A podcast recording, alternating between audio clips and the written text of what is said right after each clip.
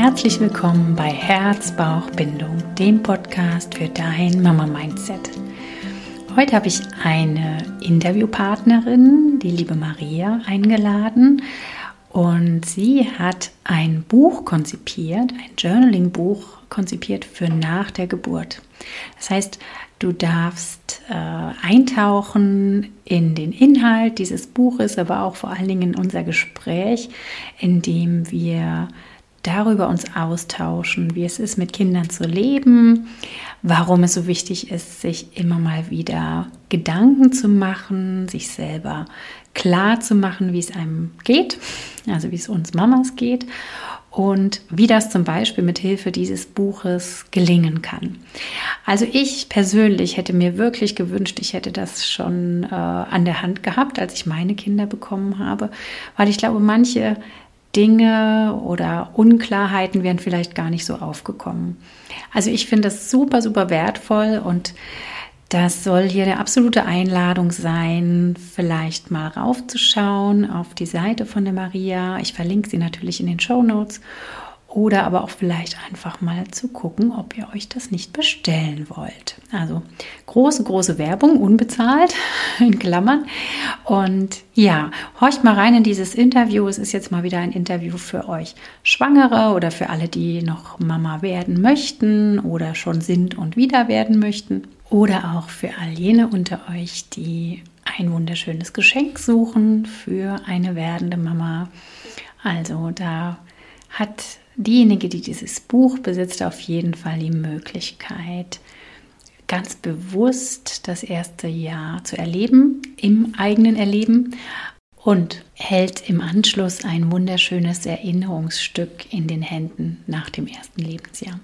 Ja, in diesem Gespräch gehen wir nicht nur auf dieses Buch ein, sondern auch auf so viel mehr, was in der Begleitung von Kindern spannend ist, wertvoll ist und ja, lauscht diesem Gespräch zwischen zwei Drittmamas sozusagen und ja, auch Themen von größeren Kindern werden mit angeschnitten. Also es ist rundum wieder ein ähm, Interview geworden, was mich sehr, sehr bereichert hat im persönlichen und was auch viel Mehrwert für euch sicherlich bereithält. Also viel Freude in dieser Episode und los geht's.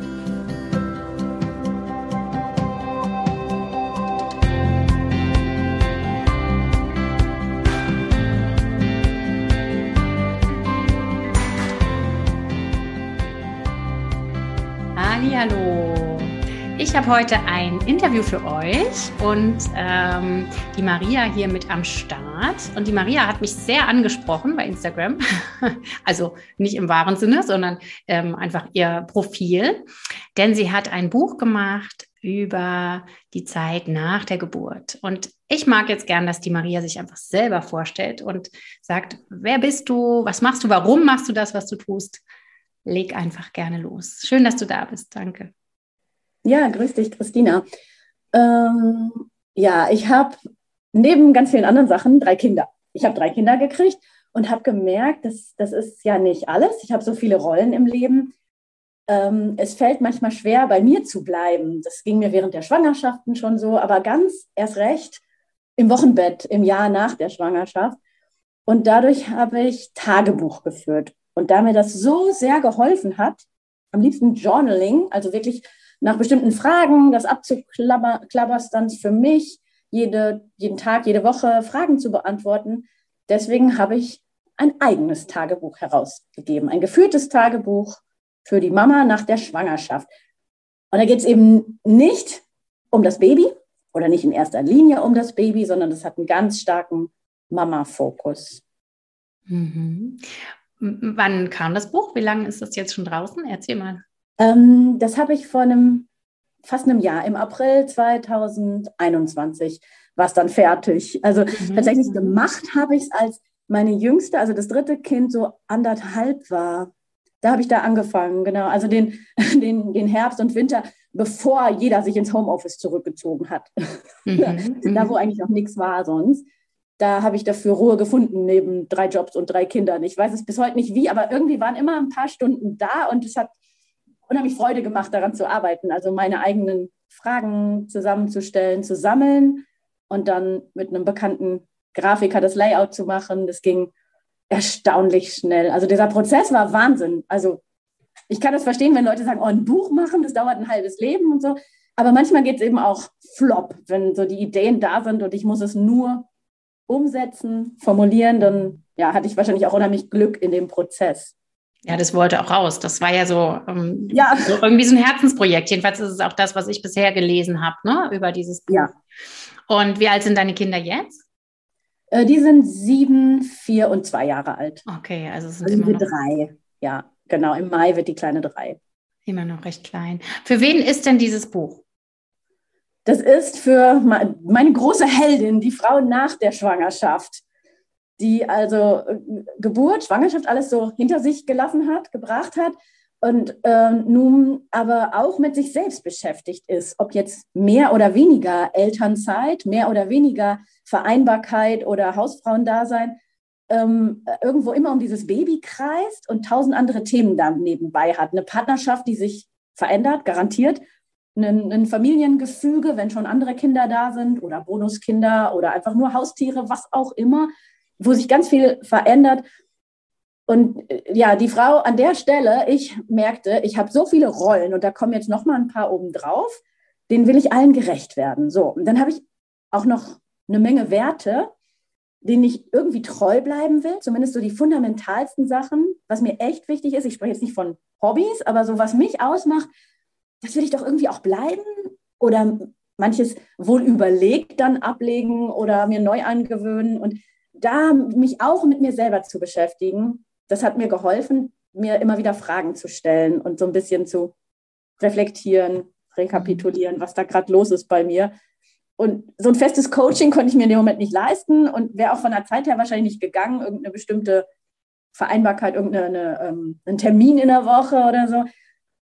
Gespräche mit Freundinnen und Hebammen sind super, aber es hat nicht den roten Faden. Und ja, meine Schwester, meine Freundin sind auch nicht immer sofort greifbar, aber Stift und Papier sind immer da. Und bei mir ist es eben ein Buch und ein Stift gewesen.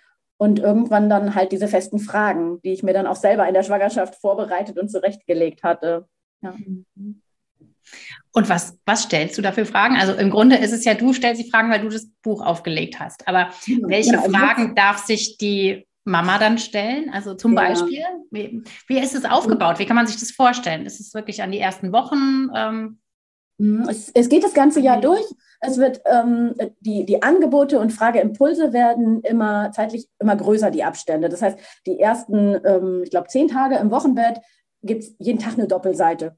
Natürlich, also ich habe bei, ich weiß nicht welcher Geburt auch mal zwei überschlagen, weil einfach nicht die Gelegenheit war, dann bleibt mal was frei. Aber oft ist es schon so, dass man irgendwie sich auf jeden Fall jeden Tag ganz anders fühlt. Auch wenn man vielleicht nicht die, die Zeit sich immer nimmt, das aufzuschreiben, aber irgendwo bleibt was hängen. Was war dann? Und Fragen sind sowas wie, was brauchst du jetzt gerade? Oder so ganz abstrakt wie, welcher ist dein nächster Schritt? Auch dieses typische, wofür bist du heute dankbar? Oder worüber hast du zuletzt herzlich gelacht? Manchmal, ähm, also ich habe auch immer mehr Gefallen gefunden an diesem Doppelpunkt. Also manche Schreibimpulse sind einfach nur meine Brüste Doppelpunkt. Ja, oder oder mein, mein Verhältnis ähm, zu meiner eigenen Mama. Und dann mal wieder zu merken. Also bei mir war es zum Beispiel beim dritten Kind nochmal noch mal was ganz anderes. Das, ja, ich, ich versuche immer dieses ähm, Mädchen-Junge-Ding total unwichtig zu machen, weil ich dann von mir selber denke, das ist emanzipiert. Und doch war es so, ich hatte Sohn, Sohn, Tochter und irgendwie ist da noch mal was ganz anderes passiert, als ich so eine zehn Wochen alte Tochter hatte und am Stillen war, kamen dann noch mal ganz andere Gedanken, Emotionen hoch, was meine Beziehung zu meiner Mama angeht. Zum Beispiel, ja, also kann Leuten ganz anders gehen, kann andere ähm, Frauen können ganz andere Fragen be berühren. Auch so Fragen nach Vereinbarkeit, nach gleichberechtigter Elternschaft, ob und inwiefern man das möchte und wie weit man da gerade ist und solche Prozesse versuche ich mit möglichst offenen Fragen zu begleiten. Ich, ich hoffe immer, dass ich auch darin offen genug geblieben bin. Also eine, eine lesbische Freundin hat mir Gott sei Dank gesagt, dass sie das äh, sehr schön formuliert findet und sie meint, sie schafft es gut, auch in einer gleichgeschlechtlichen Partnerschaft sich gesehen zu fühlen. Ich habe versucht, nicht zu viel komplexe Sprache mit irgendwelchen Sternen oder sowas da zu veranstalten. Aber sie meint, sie fühlte sich da gut angesprochen. Also ich möchte da schon jede Frau nach der Schwangerschaft mitnehmen. Schwierig wird es, glaube ich, schon, das muss ich dazugeben, bei Sternenkindern. Also es geht schon ab und zu um das Baby oder welche Rolle Geschwister vielleicht oder mehrere Kinder miteinander haben. Ähm, die brauchen, glaube ich, doch nochmal was ganz anderes. Ja. Genau. Ja. Ja, also das, das würde ich dann ähm, würde ich ausnehmen. Aber sonst, ähm, ob es ja, die Alleinstehende mit dem ersten Kind ist oder eine, die das fünfte kriegt und noch zwei Bonuskinder rumlaufen hat oder wie auch immer. Genau, immer auch mal wieder auf die Partnerschaft den Blick oder und ganz doll auf die Selbstfürsorge. Also die Frage wiederholt sich tatsächlich, was brauchst du heute oder was tut dir gerade so gut oder was hast du diese Woche ganz allein für dich getan? Sowas stelle ich oft. Also mit der Frage nerv ich vielleicht ein bisschen. Das war mir nämlich ganz oft total wichtig. Ja. Ich glaube nicht, dass du nervst, weil das ist ja auch das, für was ich losgehe, dass man überhaupt selber das äh, wahrnimmt, ne, bei sich. Mhm. Und ich meine, das ist ja oft das, du stellst ja diese Fragen in dem Buch nicht, dass die Mama die beantwortet und das Buch zu dir zurückschickt. Ja, ich sage das jetzt mal so provokant, genau. ja. Die beantwortet sie ja nicht dir, sondern sie beantwortet sie ja sich selber, um sich ja. selber eher wahrzunehmen, um selber zu wissen, was brauche ich gerade und wie kann es mir vielleicht besser gehen, wenn es mir gerade nicht gut geht. Das ist ja eigentlich ja. das Spannende. Ne? Das ist ja das, was ich auch im Wochenbett sehe, wenn ich die Frauen betreue als Hebamme. Wie viele sind im Negativfokus oder ähm, können halt vorwiegend wahrnehmen, was fehlt, ja. was, äh, was sie jetzt gerade nicht haben oder wo sie nicht teilnehmen können oder ne, was nicht funktioniert. Und ich finde das so wertvoll, dann ähm, genau sich diese Fragen zu stellen. Hey, was brauchst du gerade, dass es dir besser geht? Oder für was bist du dankbar? Und dann ist es ja ein, ah, ich mache mir darüber ähm, einen Kopf oder ne, ich, ich nehme mhm. das wahr und es ändert ja einfach den Blickwinkel auch auf den Moment. Und das ist so schön. Also deswegen finde ich das ja. auch so ansprechend. Ja, denn mir hat die Formulierung immer gut ge gepasst, gefallen. Ohne den Vorwurf jetzt irgendwie meine Hebamme oder mein Mann hätten mich das nicht oft genug gefragt. Das ahnt man ja gar nicht. Erst recht im Hormonchaos, wie oft ähm, so jemand nach der Schwangerschaft eigentlich das gerne hätte, dass man immer wieder sie darauf zurückbringt, was tut dir gerade gut? Ob das jetzt was pur körperliches ist, eine, eine, Nackenmassage wegen diesem ganzen Stillkörper, der immer nach vorne neigt und krampft vielleicht, oder sowas wie, oh, wenn du morgen die Kinder in den Kindergarten brächtest vor deiner Arbeit, das täte mir gut. Eine Stunde morgens Ruhe, weil der Säugling dann gerade schläft, zum Beispiel. Also diese Fragen. Und wenn ich mir die selber stelle, kann ich ganz anders auch in ein Gespräch gehen mit meinem Partner und kann irgendwie ganz klar kommunizieren. Schatz, hast du heute Abend noch einen Moment? Bei mir war es meist Abend, dass ich mehr Ruhe gefunden habe zu schreiben und dann auch zu gucken, ja, jetzt wo ich selber erstmal weiß, was mir gut täte in diesen kommenden Tagen, da kann ich das vielleicht da oder da ansprechen oder ach, Kontakt zu Kollegen, ach, der fehlt mir. Ach ja, ja Mensch, die, die wissen das ja auch nicht, die ahnen das nicht. Die haben mich jetzt sechs Wochen nicht gesehen, eine Karte geschrieben. Ich könnte mich ja einfach mal bei einer melden, ne? einen Abend so privat. Äh, ne? So, dass, dass mir das selber auffällt, auffällt und ich mich dann auch selber darum kümmern kann, dass da was kommt. Das, das fand ich immer einen schönen Aspekt. Wobei, was du sagst, ist total im Positivity ist es dann auch nicht. Ich ähm, meist eröffne ich auch die Möglichkeit, eine von den sechs Fragen ist auch immer sowas wie, was war richtig scheiße diese Woche? Also das darf da auch rein, weil du, wie du mhm. schon sagst, es ist nur für dich selber. Meine Tagebücher sind so gehalten, ich lese die gerne nochmal, also dieses Wiederlesen geschieht oft mit meinem Mann, aber das darf auch nur für diese Frau sein. Natürlich kann man das auch so schreiben, dass man sagt, ach, das ist schön, nachher mit den erwachsenen Kindern mal zu lesen ich glaube, das wird es bei mir nicht geben. Das ist echt, da ist sehr viel Emotionalität drin. Das, bevor die nicht selber Eltern sind, können die das wahrscheinlich gar nicht einordnen. Insofern ist es echt ein Tagebuch. Das ist auch nichts, was man rumliegen lassen muss, sodass die Schwiegermutter das mal findet oder so. Also das ist schon sehr, sehr privat.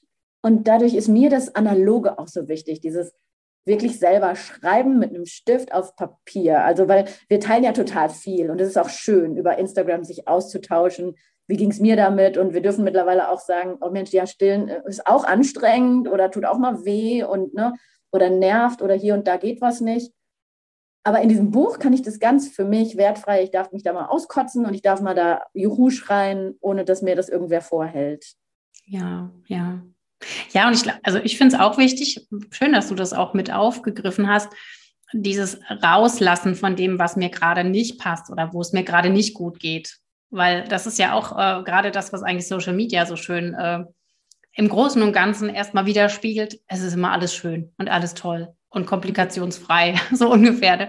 Und so ja. ist es ja nicht. Und ich finde es auch wichtig oder gut, wenn man, das ist jetzt so eine Wertung, aber wenn man das Gefühl hat, man will das nicht jedem mitteilen oder aber immer alle anderen damit zumüllen. Also, weil das ja. hat mir ja auch oft das Gefühl, ne? Ich will ja, ja jetzt nicht nur abends rumjammern, ne? Obwohl mein Tag vielleicht dreiviertel gut war, will ich meinem Mann eigentlich jetzt nicht nochmal sagen, was mir nicht äh, gefallen hat, weil ich will ihn damit nicht belasten, weil er mich jetzt vielleicht schon so mhm. entlastet. Ne? Und ähm, ich finde es eine schöne, schöne Sache zu sagen, ich schreibe es aber für mich auf, dass ich das ne, damit auch loslassen kann. Es ist ja so eine Idee ja. und eine Möglichkeit, es auch loszulassen und vielleicht auch irgendwann zu merken, ah, ich schreibe schon öfter auf. Ne? Vielleicht, vielleicht ist ja. es was, wo ich selbst verantwortlich was dran tun kann. Ne? Ja, vielleicht das. Vielleicht merke ich auch, das ist was, was ich oft an dieser Stelle erwähne, was jetzt irgendwie blöd war, könnte ich ja ändern. Ne? Oder auch manchmal ist es auch genial zu merken, oh, hier stockt der Stift. Davor ist alles geflossen. Ich konnte auf jede Frage irgendeine Antwort, zack, das kam so als Impuls ad hoc und nö, ach scheiße, ja, der ganze Monat, ich muss jetzt nicht jeden Tag durchgehen, mir fällt jetzt auf Anhieb nichts ein. Und da, da kriege ich auch so ein inneres Grinsen, ja. Cool, das ist jetzt mal die Frage, wo ich keine Antwort habe. Mein Gott, lief alles irgendwie, ne? Ja. Das ist auch schön zu merken. Also um Gottes Willen, es ist total wichtig, auch Sachen freizulassen, weil das ist ja, ich habe Fragen gestellt aber nicht für jeden eignet sich zu jeder Zeit auch das gleiche Pensum zum Beispiel. Also äh, ganz großzügig mit sich selber mal eine Seite weiter zu blättern. Ja? Dieses Buch lohnt sich, wenn man weniger als die Hälfte der Fragen beantwortet, ist es schon genial und ein tolles Erinnerungsstück. Das finde ich auch noch immer wichtig zu erwähnen, weil manche dann auch sagen, also nicht zuletzt meine Schwester, die letztes Jahr ein Kind gekriegt hat, meinte auch, puh, mir wird das ja Druck machen, dann da immer so ein Buch liegen zu haben und dann muss ich da was reinschreiben. Oh Gott, ne, das auch noch. Ich muss ja schon so viel. Die ist aber auch sonst keine Tagebuchschreiberin oder hat dann nicht so, so viel damit. Und sagt so, aber mich könntest du ja damit, also, ne, ich würde das ja in den Schrank stellen, da käme ja nichts rein. Also, da ist sie ganz ehrlich, ne. Und dann sollte man sich das auch echt nicht, ähm, nicht anschaffen, beziehungsweise sich schenken lassen, nicken und es eben wegstellen, weil so ein Buch soll nicht eine extra Aufgabe, einen Stress darstellen. Ne? Also es ist jetzt kein Bullet Journal, wir müssen Sachen abhaken oder so, mhm. sondern es ist gut, wenn es gelegentlich gut tut, genau. Und man kann auch durchaus über die Fragen in Monat 7 noch nach Monat 8 nachdenken. Ja, wenn man denkt, Mensch, zwei, drei der Fragen sprechen mich jetzt an. Vor sechs Wochen bin ich nicht dazu gekommen und jetzt gucke ich es mir nochmal an oder ich lasse es eben frei. Ja, und das ist für das ganze erste Jahr? Wie hast du es Ja, genau. Ach ja, zum Aufbau. Ja, genau. Es ist für das gesamte erste Jahr. Allerdings geht es los mit so täglichen Möglichkeiten oder Schreibimpulsen. Manchmal auch ein bisschen mehr freie Fläche, weil vielleicht will man am Anfang auch mal was kritzeln oder so. Und dann ähm, von Woche, ich muss selber schnell gucken, was habe ich gemacht? Drei bis, glaube ich, Monat vier, genau. Woche zwei bis, Monat, bis Woche 13. Da kann man jede Woche was schreiben. Also kriegt man dann so eine Doppelseite auf A5 ist das, mit jeweils sechs, acht Fragen. An der Seite gibt es noch so kleine Grafiken zum Ankreuzen. Heute eher draußen oder drinnen, heute eher Sonne oder Wolke, so ein bisschen auflockernd. Aber sonst immer sechs Fragen. Und dann nach dem eigentlichen Mutterschutz oder ein bisschen später, ab Monat drei, gibt es dann nur noch jeden Monat diese Impulse. Also Monat drei bis Monat zwölf. Das ist so der chronologische Teil, der macht so gut die Hälfte des Buches eigentlich aus, wo man so Stück für Stück, erstmal wöchentlich, dann monatlich schreibt. Dann habe ich ein paar Reflexionsmomente eingebaut, also so zwei Monate nach der Geburt, auch nochmal neun Monate nach der Geburt, denn vielen bedeutet das doch irgendwie was ganz Besonderes, eben dieses neun Monate hoch, neun Monate runter und ein Jahr, also ein ganzes Jahr nach der Entbindung gebe ich nochmal so drei Doppelseiten mit, auch mit Rückblick und Ausblick, sodass dass ich auch auf das nächste Jahr oder die nächsten Monate nochmal gucke, was sind denn jetzt so? Und da wird es schon auch Richtung, was für Ziele habe ich denn jetzt? Oder was, was stellen wir uns eigentlich gerade vor? Was erträumen wir uns für die nächste Zeit? Hm. Und ähm, ganz unabhängig von diesen Reflexionsfragen, die chronologisch so ein bisschen in die Zeit passen könnten, äh, habe ich so Themenseiten gemacht, wo dann jede sich selber eigentlich merkt, oh, jetzt würde ich mal gerne dazu ein paar Fragen beantworten. Da geht es um sowas wie deine Arbeit, also erstmal, wie war das vor der Geburt oder wie war es, in Mutterschutz zu gehen? Aber auch, bevor du wieder arbeiten gehst. Und das ist ja für jeden ein total anderer Moment. Ob das jetzt nach Woche acht ist oder nach ein, zwei, drei Jahren. Genau. Eine Gelegenheit, einen Liebesbrief an sich selbst zu schreiben. Das war mir wichtig. Ja, schön. Weil es mir mhm. selber in mehreren so Coaching-Schreibsituationen einfach so gut getan hat und doch bin ich nie selber drauf gekommen. Also aber auch so Fragen zur Selbstfürsorge, jeweils so Doppelseiten zu, zur Familie, zu eventuellen Geschwistern, sowohl meinen eigenen als auch vielleicht, wenn ich mehrere Kinder habe. Fragen, die helfen, Entscheidungen zu fällen oder zu finden und Fragen über die eigenen Werte sowie dreimal die Gelegenheit, über Selbstfürsorge nachzudenken. Auch hier mit verschiedenen Fragen. So einerseits im frühen Wochenbett, dann gegen Ende des Wochenbetts und nach der Mutterschutzfrist hatte ich mir so Momente, dass ich denke, okay, hier musste ich immer innehalten. Ich renne jetzt hier los und ich will schon wieder was, zum Beispiel im Job, irgendwie für die Gesellschaft, irgendwas tun außerhalb der Familie. Und es kommt aber natürlich on top. Also ne, deswegen, nur weil mein Kind jetzt irgendwie vielleicht eingewöhnt ist oder Vätermonate anstehen, ähm, habe ich ja keine meiner Rollen losgelassen. Und wie sieht es dann aber aus mit Selbstfürsorge? An so einem Punkt fand ich das immer ganz besonders wichtig, genau. Und das ist auch so, diese Themenseiten, die kann sich jede zu dem Zeitpunkt, wo es ihr passt oder, oder aber vielleicht auch noch später stellen oder aber auch ganz freilassen. Also wer jetzt sagt, so von wegen Wiedereinstieg hier, ich bin jetzt einmal Mama, jetzt bin ich aber auch Jahre zu Hause, feel free. Ja, also das mhm. ist da, ähm, genau, jedem, jeder ihr eigener Weg. Oder wenn man halt selber keine Geschwister hat, klar, die Fragen sind dann erstmal hinfällig. Ne? Also wie das in der eigenen ähm, Ursprungsfamilie vielleicht war, welche, welche Rolle man in der Familie hatte als Kind. So. Ja. Sehr, sehr schön. Aber zur Partnerschaft, das wird die allermeisten betreffen. Entscheidungen fand ich manchmal echt schwer, gerade als ganz junge Mama. Und das sind nicht nur Hormone, das sind auch neue Situationen, wo ich denke, wie, wie komme ich eigentlich zu einer guten Entscheidung? Ja. Total ansprechend, finde ich toll. Wie gesagt, ich habe es vorhin im Vorgespräch ja schon gesagt. Ich finde es so schade, dass es sowas nicht gab, als ich meine Kinder gekriegt habe, die ja alle schon Schulkinder sind. Und äh, bin da auch selber damals noch nicht so am Schreiben gewesen. Ich habe als Jugendliche mal gejournalt und dann aber zwischendrin nicht mehr. Damals hieß es noch nicht Journal natürlich, sondern ein Tagebuch schreiben. Und jetzt erst seit zwei, drei Jahren wieder. Aber es ist so wertvoll, was ich mir vorstellen kann, auch für die, für die Mamas, halt auch rückblickend dann nochmal nachzulesen, oh ja, das Problem ging auch vorbei. Ja. Ne? Das, ja, weil, genau.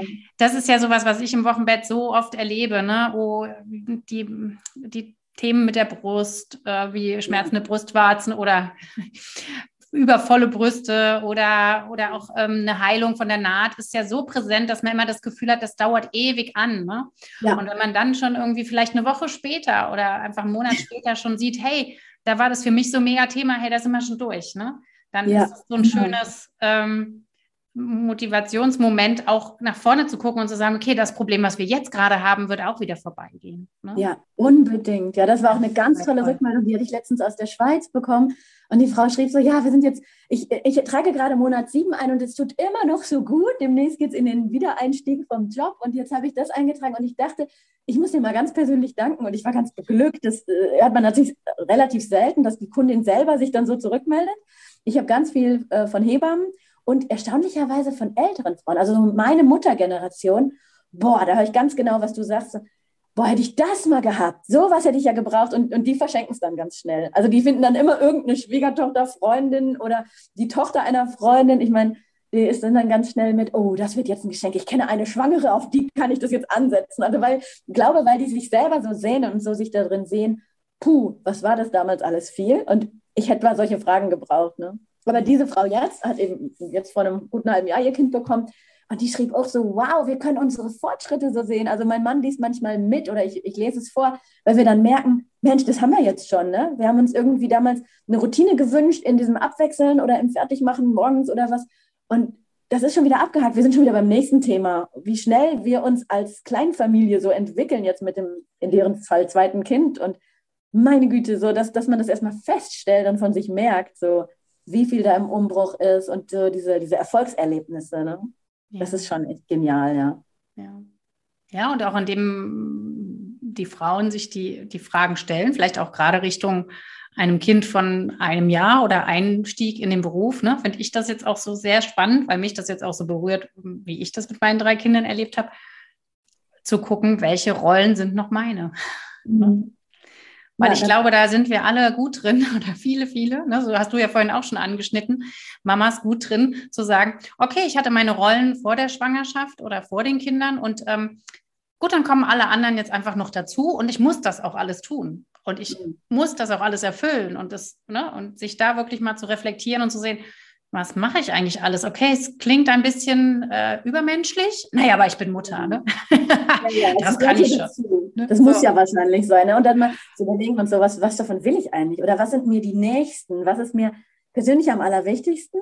Und wenn ich dann merke, das sind genau diese drei Hauptaspekte, die ich da gerade erfülle, dann, dann ist es wohl jetzt gut. Und dann ist es einfach sehr voll in diesen Jahren. Aber vielleicht merke ich auch einen Aspekt, der mir eigentlich, wo ich so keinen Bock drauf habe, und ich merke, oh, das, das, ja, das bin ich vielleicht gerade auch gar nicht oder da habe ich überhaupt keine Priorität legen, dann wird man vielleicht doch kreativer, mal zu gucken, wohin kann ich das loslassen einfach, ne? Also nicht mal abgeben, sondern einfach mal gucken, ob es einer auffängt, wenn ich das jetzt hier fallen lasse, ne? Also sonst verwildert halt so ein Garten mal, ja? Wenn ich da keinen Bock drauf habe und mein Partner aber auch nicht und das Grundstück ist da, dann sieht der halt vielleicht ein paar Jahre ganz anders aus, jetzt nur als Beispiel, ne? Also so Sachen bleiben vielleicht auch einfach mal unerledigt, ohne, ohne so gleich zu delegieren oder so. Ja. Aber ich, das können wir beide jetzt ja auch hier sagen im Podcast, weil es hören ja jetzt Mamas zu und werdende Mamas.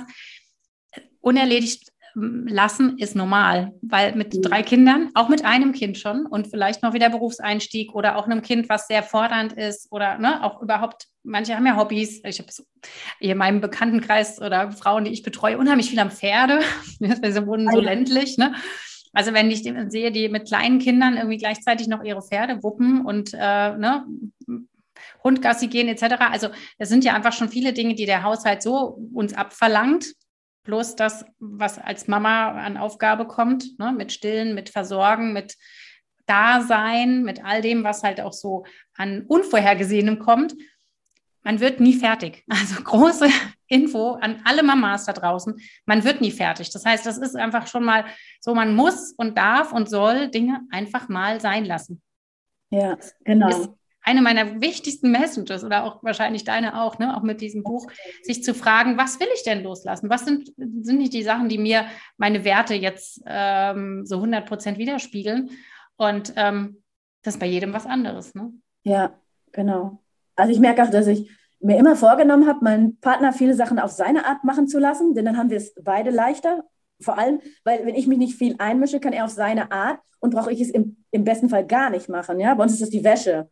Da ist ja sehr streng drin, wie die aufgefalten werden muss. Super, habe ich losgelassen. Bevor wir Kinder hatten, war easy. Aber manche Sachen lasse ich auch jetzt erst los, weil ich eben mehr arbeite oder mehr außer Haus bin auf jeden Fall als er und dann merke, okay, das macht er jetzt so. Also ich finde zum Beispiel, wir essen viel zu viel Fleisch. Aber muss das jetzt meine Priorität sein, dass wir als Familie weniger Fleisch essen? Die Kinder, ah, die Kinder mögen es. Er mag es auch.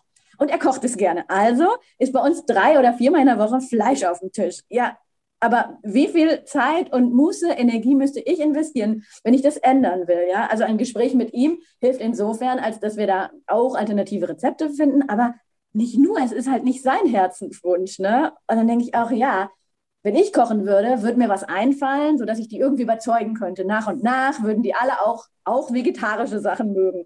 Aber das ist gerade nicht so. Ich habe gar nicht den Moment am Tag, wo ich zu Hause bin. Ich bin doch heilfroh, dass er vier, fünfmal die Woche kocht.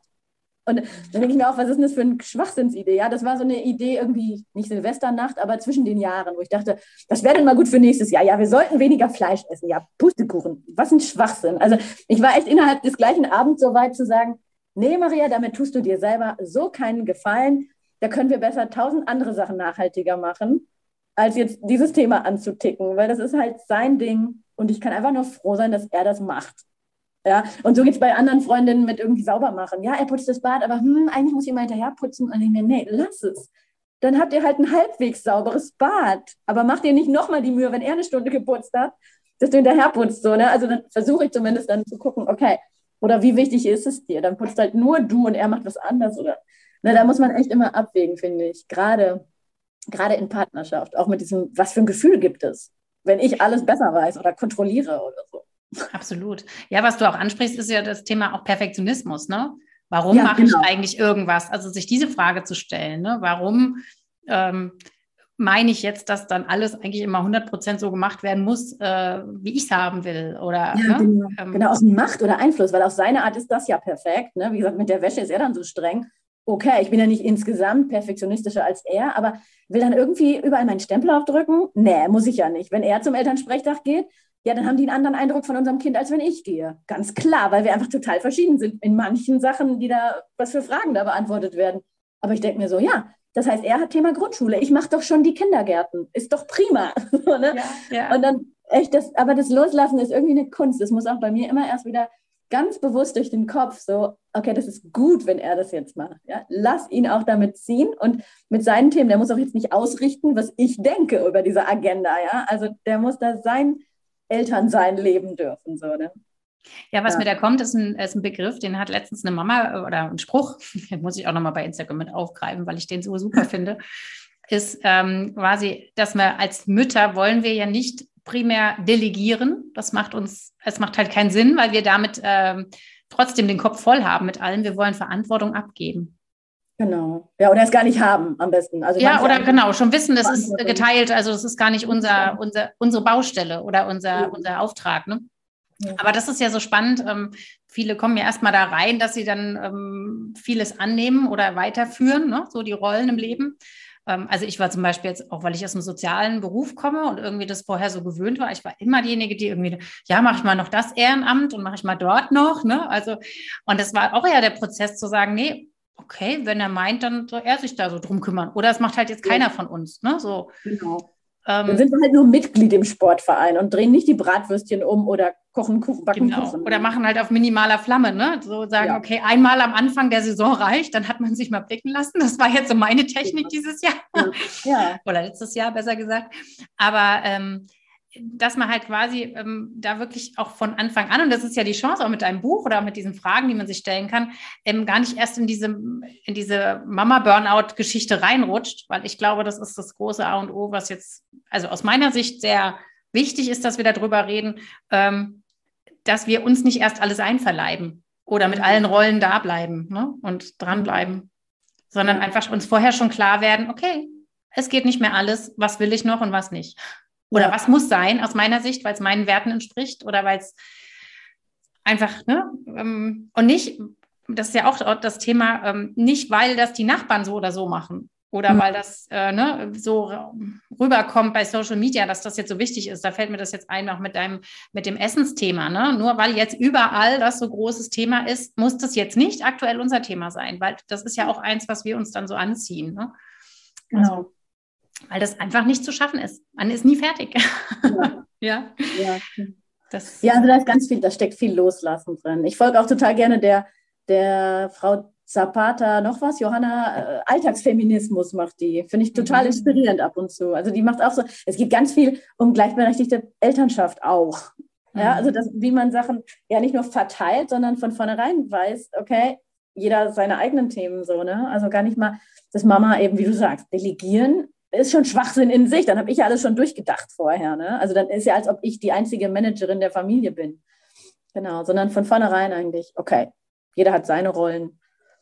Darin ja, kommt man so zurecht. Genau. Bedeutet viel loslassen und im Zweifelsfalle auch, ich habe weniger Einfluss. Also wenn ich denke, wie viel, ähm, wir leben auf dem Dorf, in dem einen Kindergarten ähm, ja, da, da gibt es wenig Kinder, die so schlecht angezogen sind wie mein Sohn. Äh, Im Sinne von, dass dann mal die Hose rutscht und keiner hat an Hosenträger gedacht. Das hat er selber so mehr oder weniger so fabriziert den Morgen oder es ist mal was links und rechts rum, ja, aber nicht nur auf eine hübsche, nette Art. Dann hat er zwei verschiedene Handschuhe, dann ist auch mal was kaputt gegangen und dann, dann will er die Hose aber unbedingt wieder anziehen. Und das ist alles so ein bisschen okay, das lassen wir laufen, weil um ganz viele Sachen, Kleiderschrank, kümmert sich mein Mann ich hätte wahrscheinlich einen viel höheren Anspruch, aber habe auch gesagt, so ja, ich will jetzt nicht hier die Sachen ausbessern. Also er macht Kleiderschränke der Kinder und äh, ja, die 10 Prozent, die mir davon nicht gefallen, da mische ich mich dann ein. Und da habe ich dann auch irgendwann gedacht, okay, muss ich jetzt mitleben, dass ich manchmal mit so einem Gefühl komme wie, hm, was denken jetzt die Erzieherinnen, wenn die den wickeln? Der Body, da ist einer von diesen drei Druckknöpfen, der ist einfach ab, der ist weg. Das sieht aus wie, ne, also als ob wir keine geschenkten Klamotten hätten. So, hä? dann habe ich sowas wieder im Hinterkopf und denke mir so, ja, kommt hier selten vor, ist für die bestimmt was Besonderes, weil wie gesagt, sehr behütet, sehr viel Hausfrauen da sein um uns drumherum oder zumindest Familien mit einem, höchstens anderthalb Jobs. Und dann denke ich auch wieder so, ja, aber sozialer Brennpunkt ist was anderes. Also, ne, manch eine Erzieherin sieht komplett andere Kinder, die dann, ähm, also verwahrlost sind die vielleicht noch nicht, unsere Kinder. Aber dann merkt man schon wieder, wie wir dann so ah, an so Grenzen kommen und ist es wohl in Ordnung? Ja, das muss in Ordnung sein. Das ist sein Papa, der sich darum gekümmert hat und das ist gut genug. Ja, und es ist ja auch, also ich finde auch da, das, das merke ich jetzt bei unseren, weil das ist jetzt schön, das Klamottenthema, das mag ich jetzt auch gerne aufgreifen, weil das so, so schön ist gerade.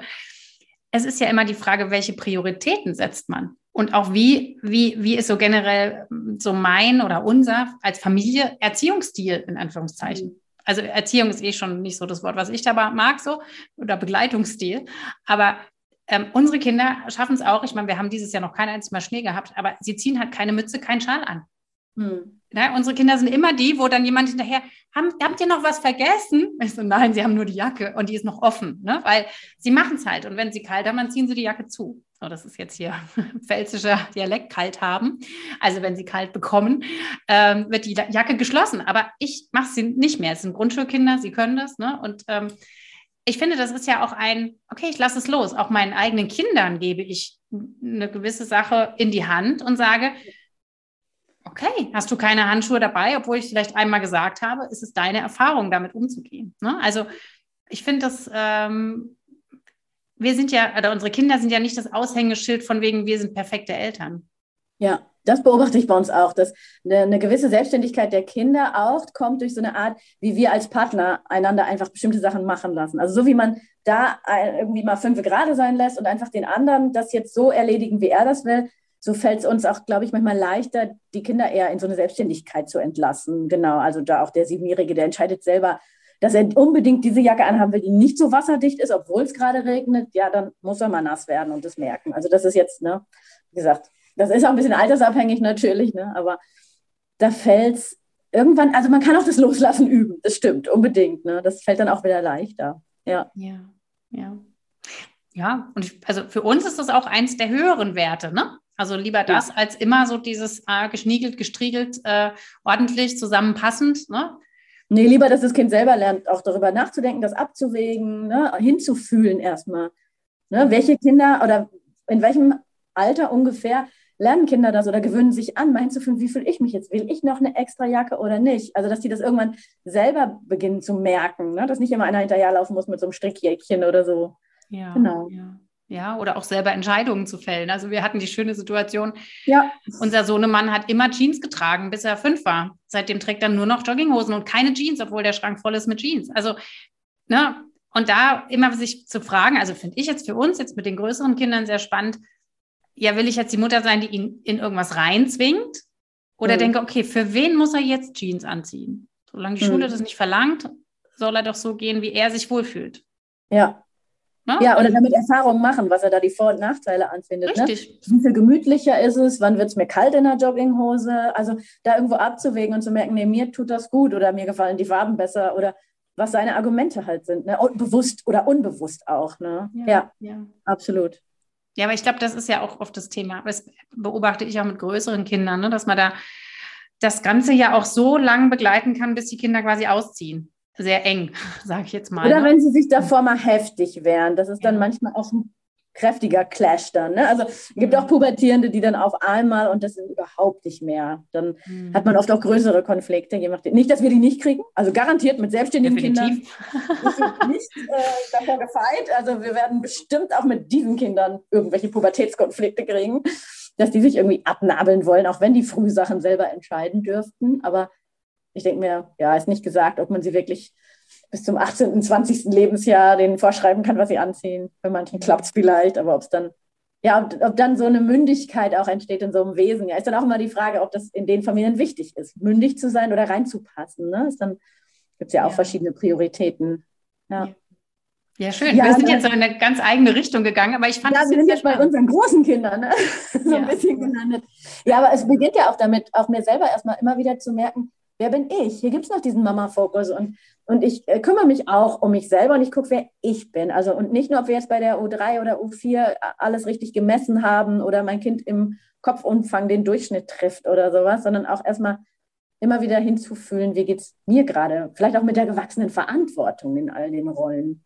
Ja, ja ja, wie geht es mir und auch was, wie möchte ich sein? Also das ist immer eine große Frage, die, äh, die mich jetzt auch umtreibt oder auch in meiner Arbeit. Ähm, wie möchte ich mit meinen Kindern sein?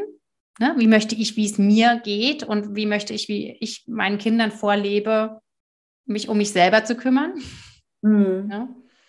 Um genau. mich auch mehr oder weniger um sie zu kümmern. Also das ist so ein bisschen meine schmerzliche Erfahrung mit mir gewesen, dass ich auch mich mit all den Rollen so ein bisschen verrannt habe und irgendwann gemerkt habe, ja, aber ich bin gar nicht mehr die Mama, die ich eigentlich sein möchte. Ne? Also oder das Bild, was ich von mir hatte, immer verständnisvoll, geduldig und so weiter, kann ich gar nicht sein, wenn ich allen Rollen gerecht werde, die im Außen sind. Ne? Mhm. Ähm, bleibt da nicht mehr so viel Energie übrig für das, was, ähm, ja. was so zu Hause ist oder für mich, ne? Also an, an Selbstfürsorge. Ja, genau. Was ja dann im Grunde wieder die Basis ist, ne? Weil nur wenn ich mich um mich selber kümmere und selber mir klar bin, dann ähm, kann ich ja auch, also, wie habe ich letztens, nur wer sich mit sich selber gut ist, kann auch nach außen wirklich ne, gut sein. Also gut im Sinne von, von einfühlsam, von, von präsent. Ne? Also ja, und in sich schlüssig. Also ist das meine, ist das für mich wichtig, ne? Du gerade sagst so, und dann will ich so gerne einfühlsam sein. Und ich merke manchmal sowas wie geduldig. Ja, klar, wäre ich auch gerne geduldig unter tausend anderen Eigenschaften. Aber das ist vor allem auch so ein Mama-Bild, das mir vermittelt wird. Und ich merke immer wieder, nee, geduldig bin ich nicht, ist auch eigentlich nicht mein Ziel.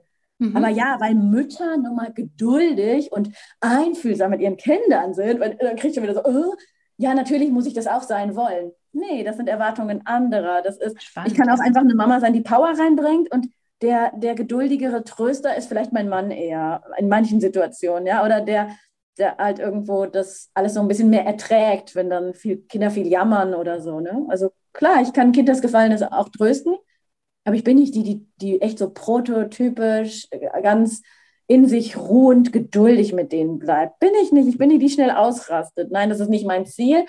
Aber es ist schon mein Ziel, authentisch zu bleiben. Und dann bin ich eher diese energetische, piu, noch eine Idee, komm, lass uns. Und ich kletter auch auf den Baum, ja, wenn ich da dann bei bin. Und zu merken, was sind eigentlich Erwartungen anderer oder was sehe ich? Manchmal sind es ja noch nicht mal Erwartungen, das weiß ich ja nicht. Aber ich nehme das irgendwie so an, weil es in drei Reklameblättchen steht und irgendwie meine Schwiegermutter auch so komisch guckt oder keine Ahnung, welche Bekannte. Und was ist jetzt wirklich eigentlich meine, mein Anspruch ans Mama sein oder an diese Phase in meinem Leben? Was, was will ich noch haben außer Kindern? Ne? Ja, schön, schön. Finde ich auch total spannend, jetzt ne, das zu hören, wie du das für dich selber reflektieren kannst. Ne? Zu sagen, hier, ja, irgendwie wird es überall gesagt, das soll so und so sein und Mütter müssen die und die äh, Qualitäten da mitbringen. Ne? Und eigentlich sind es für jeden was anderes. Ja. Bei dem einen ist es die Geduld, beim anderen ist es das, ich will meinem Kind jeden Tag ein warmes Essen kochen oder, ne, also, oder jeder hat da so sein, wo er sagt, das ist jetzt meine, mein Wert oder das ist mein, ne, und es darf halt für jeden auch komplett anders sein, ne, und alles sind wir gute Mütter. Alles sind wir. Ne? Kinder fühlen sich auch letzten Endes sowieso, was sie brauchen. Ne? Also wenn jetzt eins meiner Kinder eigentlich vor allem Geduld und, und ich weiß nicht, Mitgefühl und Trost und sowas bräuchte, ne, dann würde der mindestens eine geniale Erzieherin über den Weg laufen. Also Kinder suchen sich ja auch ihre Leute, ne? Oder eben dann ist es der Papa oder die Patentante. Die haben ja ihre, ihre größten Themen auch irgendwie vom Charakter her schon alleine. Und wenn es da welche gibt, wo dann mit der eigenen Mutter oder mit dem anderen Elternteil vielleicht nicht die größte gemeinsame Nenner ist, dann holen die sich das woanders. Garantiert. Also da habe ich auch Riesenvertrauen da rein und das darf auch so sein, ne, dass die, die Bedürfnisse meiner Kinder wiederum nicht nur von mir gestillt werden. Klar, die ersten Monate sind wir am nächsten dran, aber letzten Endes, wo, wo so der Charakter des Kindes ausgeprägter wird, da merkt man auch, boah, von der und der Erzieherin hat er voll was gerade. Ne? Da blüht er auf, weil da ist jetzt eine neue Praktikantin und da kommt der und der Aspekt voll raus. Ne? Und dann hat das eine andere total beobachtet. Denke mir, ja, das würde der bei uns in der Familie nie mitkriegen. Bei uns ist keiner so, auf so eine Art. Ne? Und mhm. denke ich mir, cool, das holt er sich jetzt dann da. Ne? Oder eine Nichte von mir mit etwas ruhigeren Eltern, und die, die lebt sich immer voll aus hier mit unseren dreien, ne? aber dann ist sie auch platt, dann ist es auch wieder gut nach so einem Wochenende. Also die, holen sich echt so ihre Dinge auch, was Aspekte, die sie selber brauchen. Ne? Da sind Kinder eigentlich ziemlich flexibel. Ja, schön. Ja, das ist auch ja auch so ein bisschen die Entspannung für uns Mütter, dass wir nicht alles abbilden müssen. Ne? Ja, dass wir nicht alles sein alles müssen dafür. und dass auch die ganzen, die ganzen Dinge, die ja Kinder lernen, bis sie aus dem Haus gehen, dass wir die nicht liefern müssen, sozusagen. Ne? Ja, wir können immer nur anschneiden, irgendwie ein Stückchen inspirieren, was mitgeben. Und manchmal sind wir das noch nicht mal. Ne? Es gibt ja, keine Ahnung, Themen im Schulcurriculum, wovon ich überhaupt keine Ahnung habe oder so. Aber auch so mal was mitgeben, mal ein Thema. Und dann lass das Kind mal selber buddeln, wenn es da Lust drauf hat auf dieses Thema. Ne? Also mein Ältester ist gerade ganz viel an Geld interessiert. Es gibt schon länger Taschengeld für ihn. Und jetzt gerade ist es für ihn immer interessanter irgendwie, wie was tauschen Wirtschaft Warum ist Geld was wert? Warum vertrauen wir einer Währung? Und solche, solche Fragen stellt er dann mit sieben. Und ich denke, ah ja, cool. Kann ich dir jetzt so einen so so ein Grundkurs kann ich dir Kind drin geben? Ansonsten frag mal weiter da und da, ne? Der und der Onkel weiß da mehr drüber. Und dann müssen die halt auch ziehen. Und wenn es wichtig genug ist, wird er irgendwann sich seine Antworten da holen, denke ich. Also noch bevor man ans Recherchieren und dann irgendwie die blinde Kuh denkt oder was. Ne? Also dass die dann im Internet sich ihre Infos holen, die Kinder. Einfach auch mal rechts und links gucken, wer kann mich wohingehend inspirieren. Ne? Mit, ja, bei, bei welchem ähm, Erwachsenen darf ich in Ruhe klettern, ohne dass die rufen, oh, pass auf, halt dich fest, fall nicht runter. Ne, bei wem geht das? Ja, wenn Opa im Garten ist, dann kann ich am besten klettern. So, ne, das, das wissen die Kinder auch ruckzuck eigentlich. Ja, genau. Und bei wem kriege ich was oder wer reagiert wie? Ne? Also das, das sind ja, das die, ja. sind ja, sind ja da total gut dabei. Oder, ne? ja. oder, Süßigkeiten, das haben die natürlich sofort raus. Das wissen die auch ganz genau. Und da ist auch noch so ein schöner Aspekt, den finde ich auch so wichtig, weil den ähm, das wird ja auch so ein bisschen mit, der, mit dem Thema bedürfnisorientierte Erziehung oder Begleitung assoziiert, ist dieses, ähm, wir müssen unseren Kindern immer alles recht machen. Und ich finde, das ist auch so wichtig, dass wir dass wir als Mütter oder als Eltern oder als, als Familie im Grunde einfach auch manchmal ein bisschen unbequem sind für unsere Kinder. Also ja, ich glaube, das ist auch ein mega wichtiger Aspekt aus meiner Sicht, ne? Weil ich glaube, wenn wir immer nur versuchen, irgendwie das den Kindern schön zu machen oder, oder harmonisch zu machen und so weiter, dann mhm. gehen wir ja auch schnell in die Rolle, dass wir uns verlieren, ne? Dass wir auch eigentlich nicht mehr authentisch sind. Ja, und die finden auch nicht. Die Kinder schwimmen dann ja auch nur. Also die haben ja dann auch keine, keine Ecken, ich will nicht sagen Grenzen, aber die, die wissen ja auch nicht, wo was endet und, und wer wirklich wofür steht und was ist dann automatisch, wenn ich bestimmte ähm, Werte habe, keine Ahnung, einen Glauben vielleicht, dann heißt es ja auch, dass ich bestimmte andere Sachen ähm, vielleicht moralisch nicht in Ordnung finde oder so. Da muss ja irgendwo auch Kontraste geben und die wollen die ja kennenlernen. Klar. Und dann auch zu merken, gibt Leute, die denken genau andersrum. Aha, guck, das gibt's, ne? Und in manchen Regionen entstehen dann Kriege dadurch. Wow, oder? Das ist dann auch wieder so ein Phänomen. Das sind eigentlich Überzeugungen und, und Auffassungen, ja, das sind nicht immer nur irgendwie Streit ums Territorium. Da will die dann merken, ah, guck mal, hier sind die im Charakter so verschieden, dass es so einen Streit gibt. Ne? Und das ist ja auch ein unheimliches soziales Lernen dann für die Kinder. Ja. Also auch große, großer Appell für die Mehrfamilienkinder, ne, dass sie auch miteinander lernen. Also finde ich auch, ne, mit Geschwistern untereinander. Aber auch, dass sie die Möglichkeit haben, sich mit anderen Erwachsenen auszutauschen. Ne? Also da, ja. das fällt mir nochmal wieder der Spruch an, die Erziehung eines Kindes braucht ein ganzes Dorf. Ne? Das ist so dieses. Genau. Und es ja. hat natürlich auch was mit Selbstfürsorge zu tun, mit der Möglichkeit zu tun, Kinder auch abzugeben mal, ne? Mhm. Ähm, sich selber Auszeiten zu gönnen, weil es ist ja auch sicherlich mit, mit ähm, das große Thema auch im ersten Jahr oder in den ersten Jahren oder mit mehreren Kindern, ne? dass man da auch ein bisschen ja.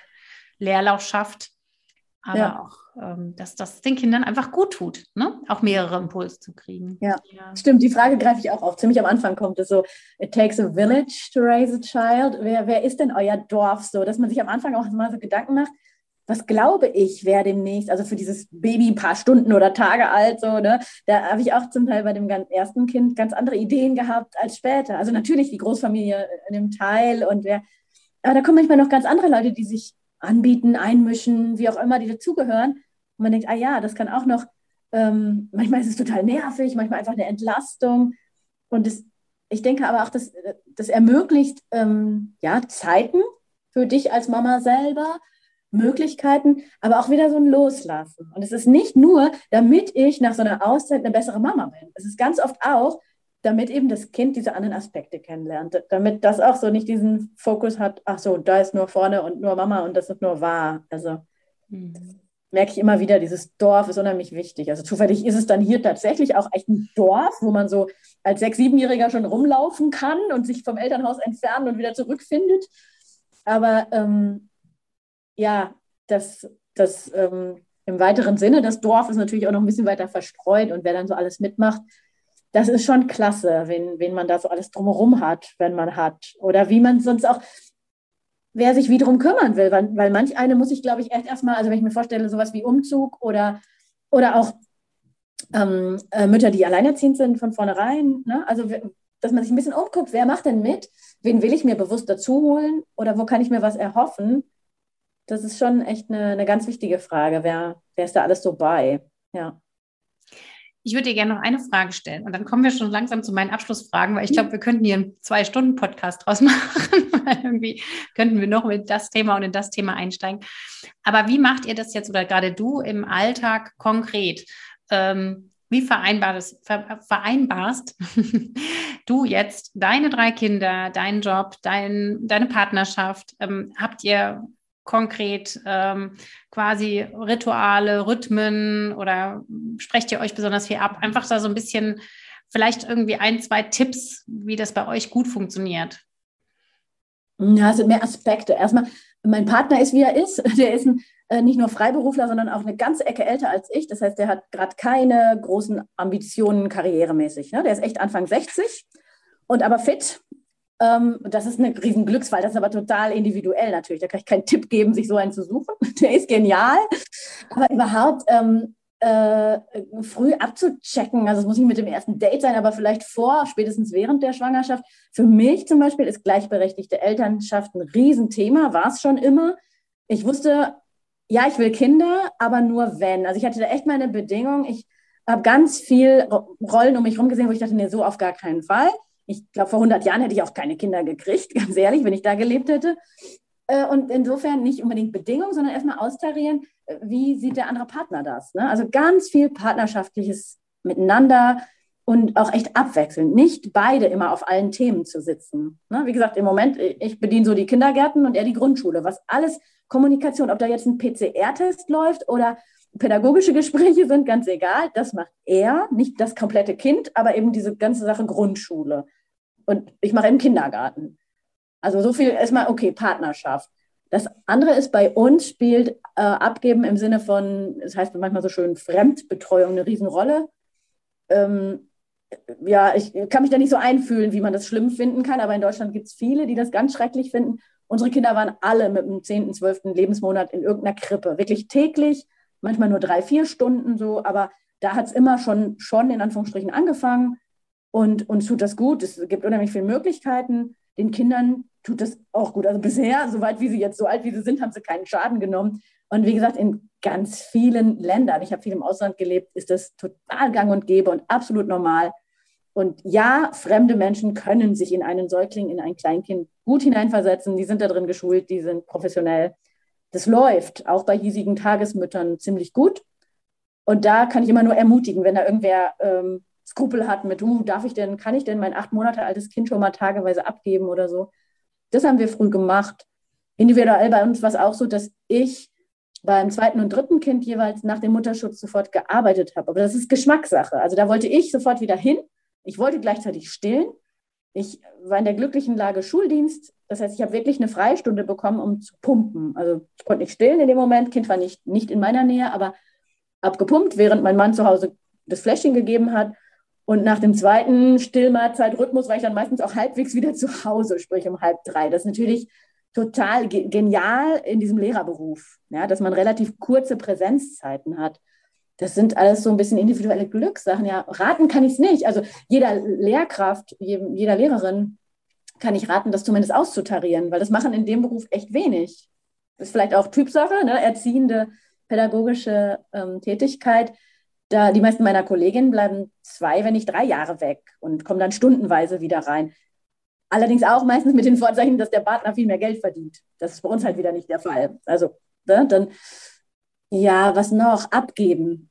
Auch wenn man nicht das Gefühl hat, dass wir richtig viel Geld verdienen, eine Haushaltshilfe ist echt ein Gedanke wert. Also dann zu gucken, wen und wie. Also bei uns, mir war ganz wichtig, das muss mit Steuern und allem laufen. Und dann haben wir halt so eine Vermittlungsagentur da gefunden, weil wir privat keinen gefunden haben, der das nicht schwarz wollte. Aber auch da ist Geschmackssache oder Skrupel, keine Ahnung, Moral.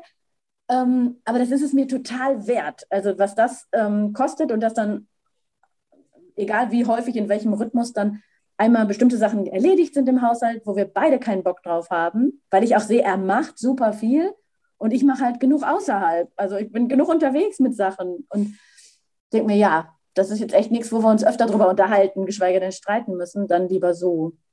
Genau. Ja, also ganz grob, Partnerschaft, austarieren, was ist da, wie sehen wir alle beide das? Am besten vielleicht auch was festhalten. Ihr müsst keine Verträge machen, aber in der Schwangerschaft gut drüber nachdenken und auch irgendwas mal, ähm, ja, vielleicht verschriftlichen, wie ihr es vorhabt und dann nochmal gucken in diesem ersten Jahr Elternzeit, weil es gibt mehr als diese Monate zu verteilen in Elternzeit. Es gibt ganz viele Jobs, zusätzliche Rollen. Ne? Darüber überlegen. Verantwortlichkeiten, ja. genau. Genau. Hm. Ja. Aber wie gesagt, es ist alles super individuell. Also ich habe nicht so, so eine To-Do-Liste und check das aus und dann werdet ihr da ein glückliches Modell finden. Und du fragtest noch nach Routinen. Wir haben Alltag. Also klar, ne? Also so, wenn es halbwegs läuft, dann bin nicht nur ich, sondern alle Kinder zwischen 7 und 14 Uhr aus dem Haus. So, da kann mein Mann dann zum Teil freiberuflich seine Sachen machen. Mir ist aber klar, der macht auch fast die Hälfte der Zeit irgendwie Haushaltszeug, allein schon, weil dann ja Essen auf dem Tisch steht, wenn, wenn der Große und ich nach Hause kommen. Und die Kleinen holen wir manchmal erst um drei, die haben dann gegessen im Kindergarten und zum Teil auch geschlafen. Das ist so halt Routine. Und dann finde ich es ganz angenehm, ähm, nicht zuletzt die letzten ein, zwei Jahre, wo halt gar nicht so viel Freizeitbeschäftigung läuft, tut uns als Familie super gut, weil es total ruhig ist. Wir brauchen nicht, also ich hätte da sonst auch keine Ausrede gebraucht, aber niemand geht zum Schwimmkurs oder Flötenunterricht oder sowas. Und das wäre auch nichts, was wir, glaube ich, die letzten zwei Jahre zusätzlich gebraucht hätten. Also wir, ja, so viel, viel mit Hobbys und sich da noch irgendwie Stress machen, dann, dann darf der Spätnachmittag von uns Fünfen sein. Oder wir kriegen uns abwechselnd im Arbeitszimmer und einer ist mit den Kindern, denn die sind schon noch viel, viel im Wohnzimmer, sind noch nicht so groß, dass sie sich dann verziehen und spielen. Oder im Garten. Und auch Wochenenden brauchen nicht viel Programm, merke ich. Also so abwechselnd. Wir versuchen zweimal im Jahr als Paar wegzufahren, also richtig weg zu sein.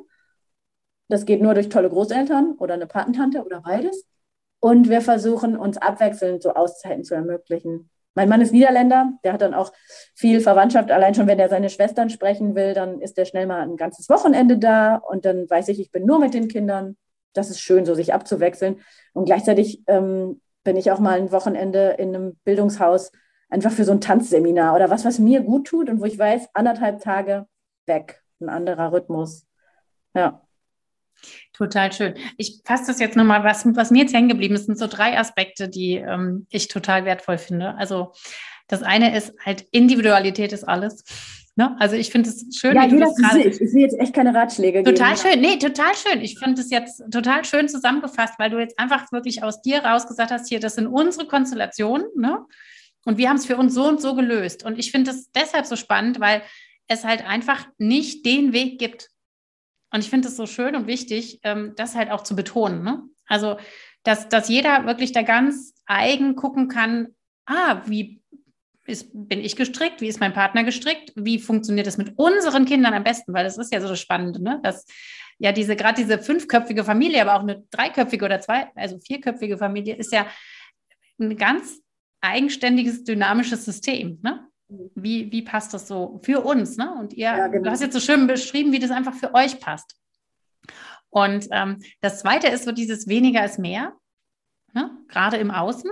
Also das finde ich so wertvoll. Ich, ne? ich habe auch jetzt wieder festgestellt, wie gut, dass wir uns keinen Urlaub vorgenommen haben oder irgendwas kommendes Jahr jetzt. Wir müssen gar nichts. Wir sind noch komplett frei. Wahrscheinlich mhm. läuft es darauf hinaus, dass wir wieder nicht wegfahren, aber das ist völlig in Ordnung. Aber wie gesagt, weil die Kinder auch so klein sind. Ich kann jeden verstehen, der gerade voll Sehnsucht hat, endlich mal wieder nach Ort X zu fahren oder so. Nur bei uns ist es einfach im Moment genial. Das ist halt dann das dritte Jahr, dass der Sommer so läuft wie im dritten Wochenbett. Wir sind zu Hause, manchmal kommt jemand, wir freuen uns total, das Haus ist groß, der Garten ist da. Und wenn keiner kommt, sind wir ja immer noch turbulent genug mit fünf Leuten hier. Also, ja, schön. Ja. Ja, und der dritte Aspekt wäre jetzt so dieses, dass man auch nicht nur Eltern ist, sondern mhm. auch Paar und Frau und Mann.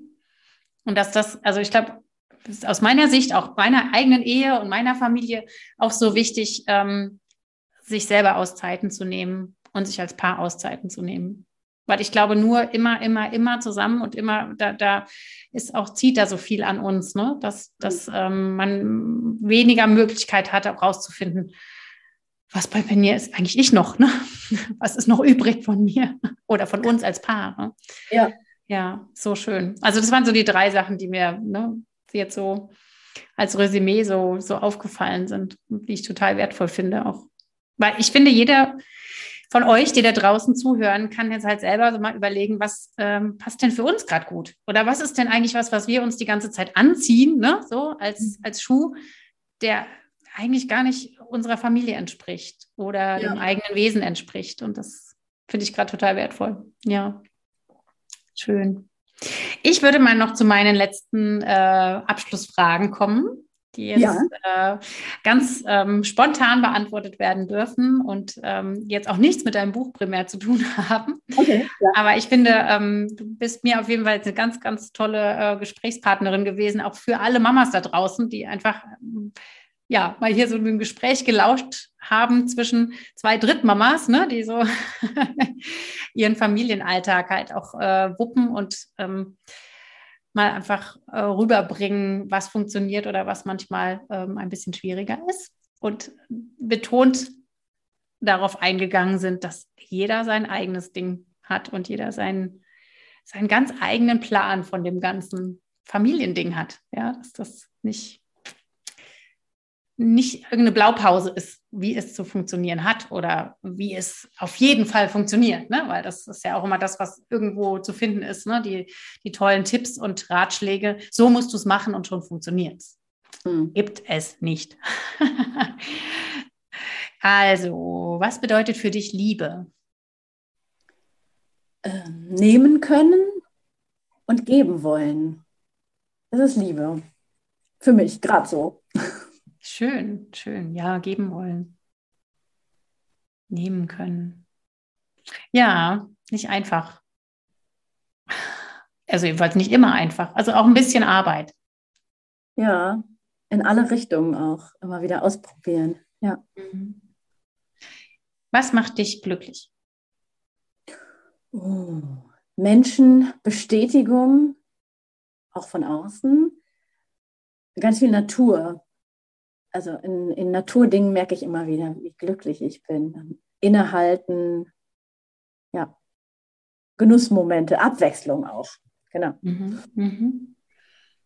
Und was ist für dich Glück? Also einfach die Definition von Glück? Erfüllt sein und in einer Art Ruhe sein.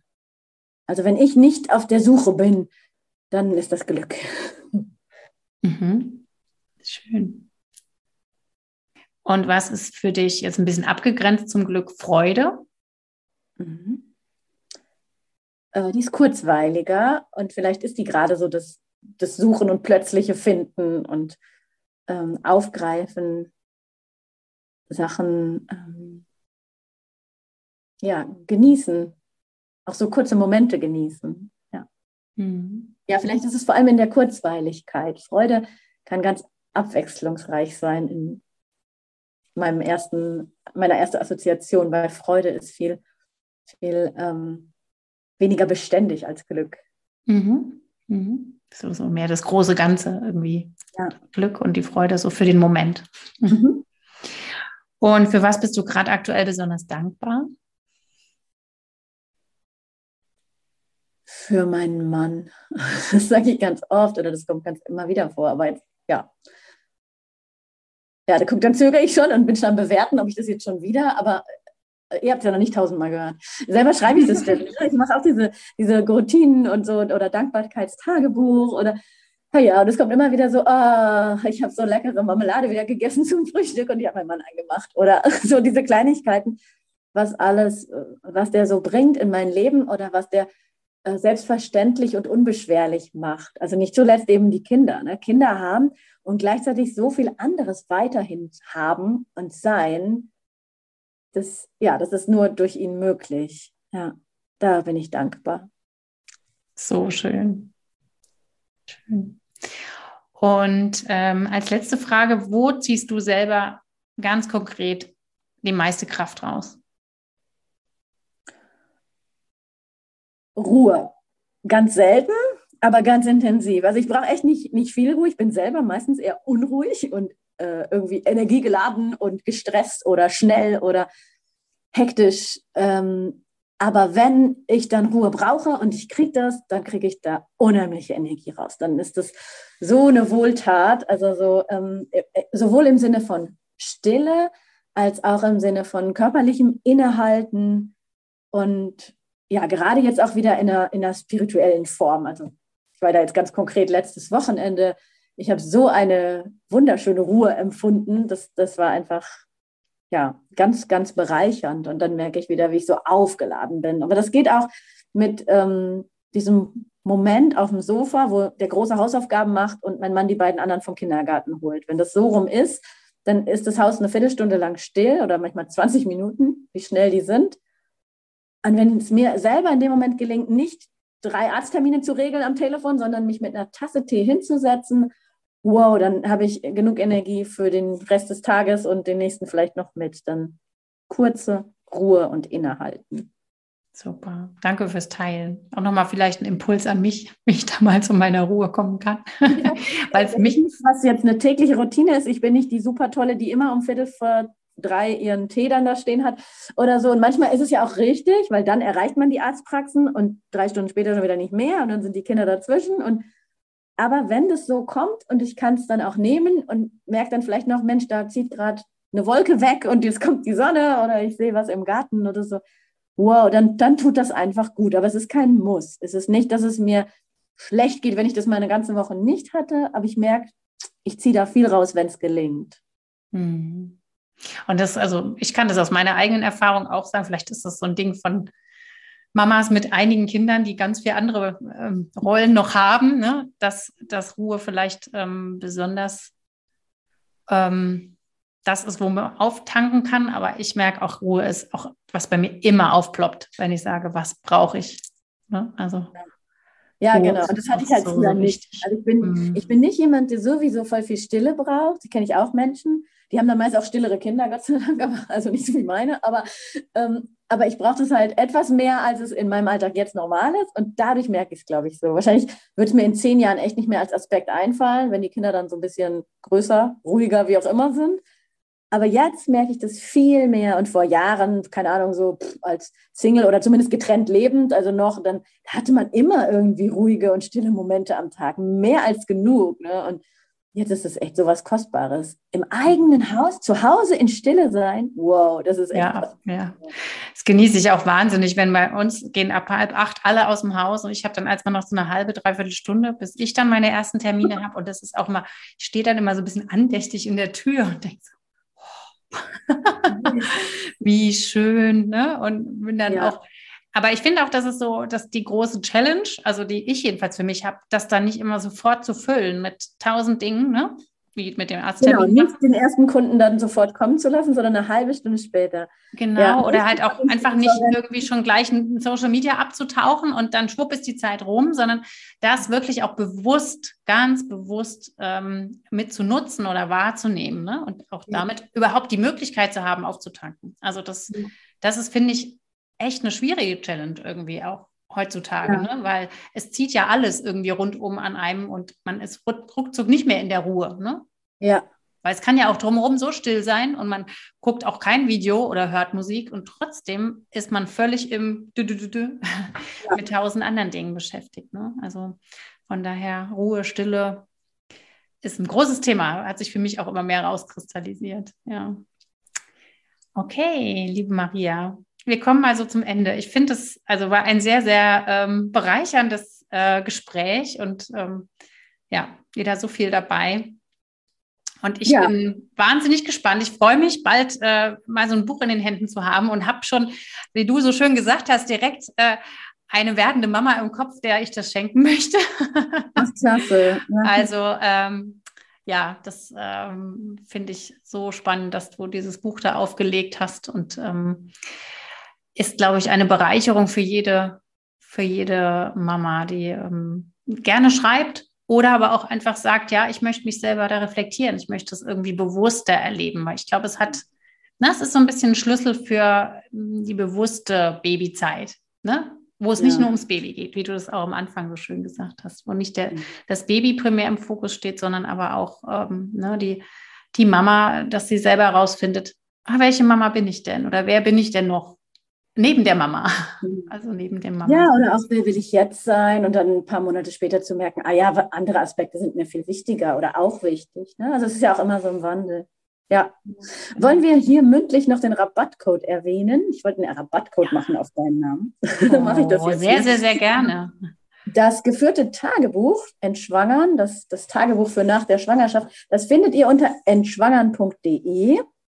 Und wenn du da im Shop bist, dann kriegst du für den Rabattcode Christina, Christina mit K, dann bekommst du 10% Rabatt. Also einen Preisnachlass von 10% auf das Tagebuch für nach der Schwangerschaft im Webshop www.entschwangern.de. Und denk dran, Christina schreibt sich dann mit K. Klein-Großschreibung ist alles egal, aber ich gebe jetzt den Rabattcode Christina ein. Super. Und ich werde das natürlich auch alles verlinken in den Show Notes. Das heißt, ihr werdet das finden. Und ähm, ich und auch die Maria, denke ich mal, danken ganz lieb fürs Zuhören und äh, freuen uns. Ähm, Genau, wenn du das jetzt hier mitgekriegt hast mit dem Rabattcode, ich werde ihn vielleicht als kleines Präsent am Anfang schon so ein bisschen anteasern, ne, dass es sich lohnt. Ja, ach, wir schreiben das auch gerne auf in die diversen Posts oder so, klar. Genau, dass es sich lohnt. Und ähm, also ich glaube, dass es sich auf jeden Fall lohnt, auch dieses Buch zu bestellen. Ich werde da mal ordentlich noch Werbung machen bei all den Schwangeren, die ich auch immer so betreue. Und ähm, danke dir jetzt fürs Gespräch. Danke dir, liebe Zuhörerin, fürs Zuhören und ähm, wünsche dir, Maria, und auch dir, Zuhörerin, alles, alles Liebe und sag jetzt Bye bye, Tschüss von Christina und von Maria. Danke, tschüss. Tschüss.